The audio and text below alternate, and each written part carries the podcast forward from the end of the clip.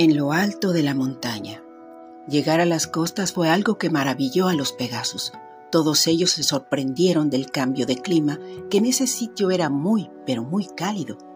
La brisa leve antecede a un chubasco que terminó convirtiéndose en un caudaloso vendaval veraniego. Las gotas de lluvia acarician sus crines y alados cuerpos.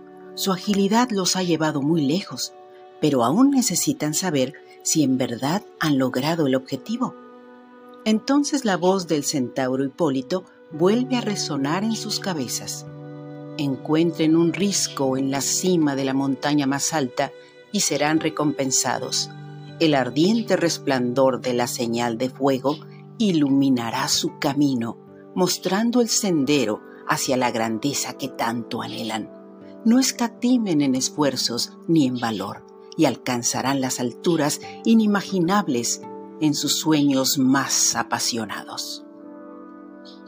Con grandes bríos, todos ellos cruzan a galope aquella playa de arenas muy blancas, y al llegar a las faldas de la montaña más alta, emprenden el vuelo, y en efecto, ahí está la flecha del maestro Quirón, indicando la ruta a seguir.